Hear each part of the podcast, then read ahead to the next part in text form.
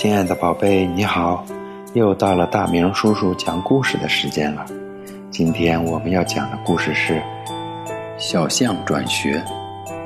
小象贝托在大象学校上学。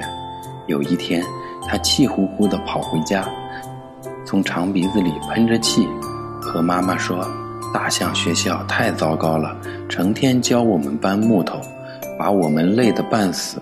我要到别的学校去上学。”象妈妈把贝托送到了猫咪学校去。猫老师教贝托抓老鼠，老鼠们在贝托的脚边跳来跳去，贝托笨手笨脚地踩呀踩，可怎么也踩不着。他又用长鼻子去卷，可小老鼠一跳就跳到他的鼻子上，在那上面跳起了舞。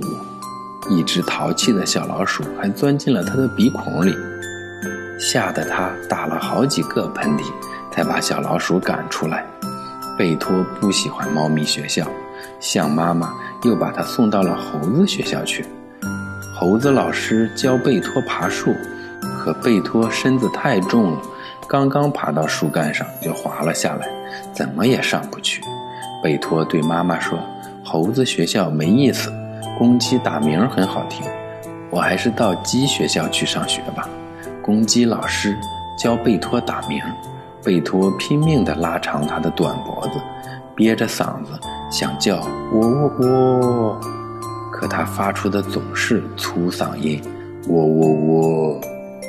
贝托又改变了主意，说：“马儿跑得多威风，我还是到马儿学校去吧。”马老师教贝托跑步，对他说：“跑步的时候要撒开蹄子。”跑得像云那么轻，风那么快，贝托跑了起来，咚咚咚，他那笨重的脚踩在地上，就像是在打鼓。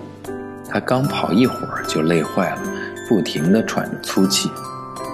贝托不好意思地对妈妈说：“不管学什么都不容易，我还是回到大象学校去吧。”这回贝托认真地学习搬木头，终于学会了。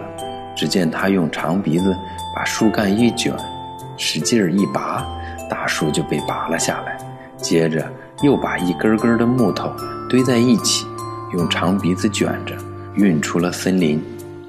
大家都说贝托干得不错，真是大象学校的好学生。贝托高兴地翘起长鼻子，眯着眼睛笑了起来。小朋友。小象贝托为什么想换学校啊？他转到新学校后学到了什么本领呢？小象最后做出了什么样的决定呢？在大象学校，他学到了什么本领呢？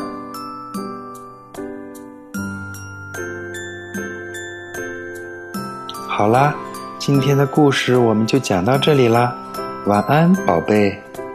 明天请继续收听大明叔叔讲故事。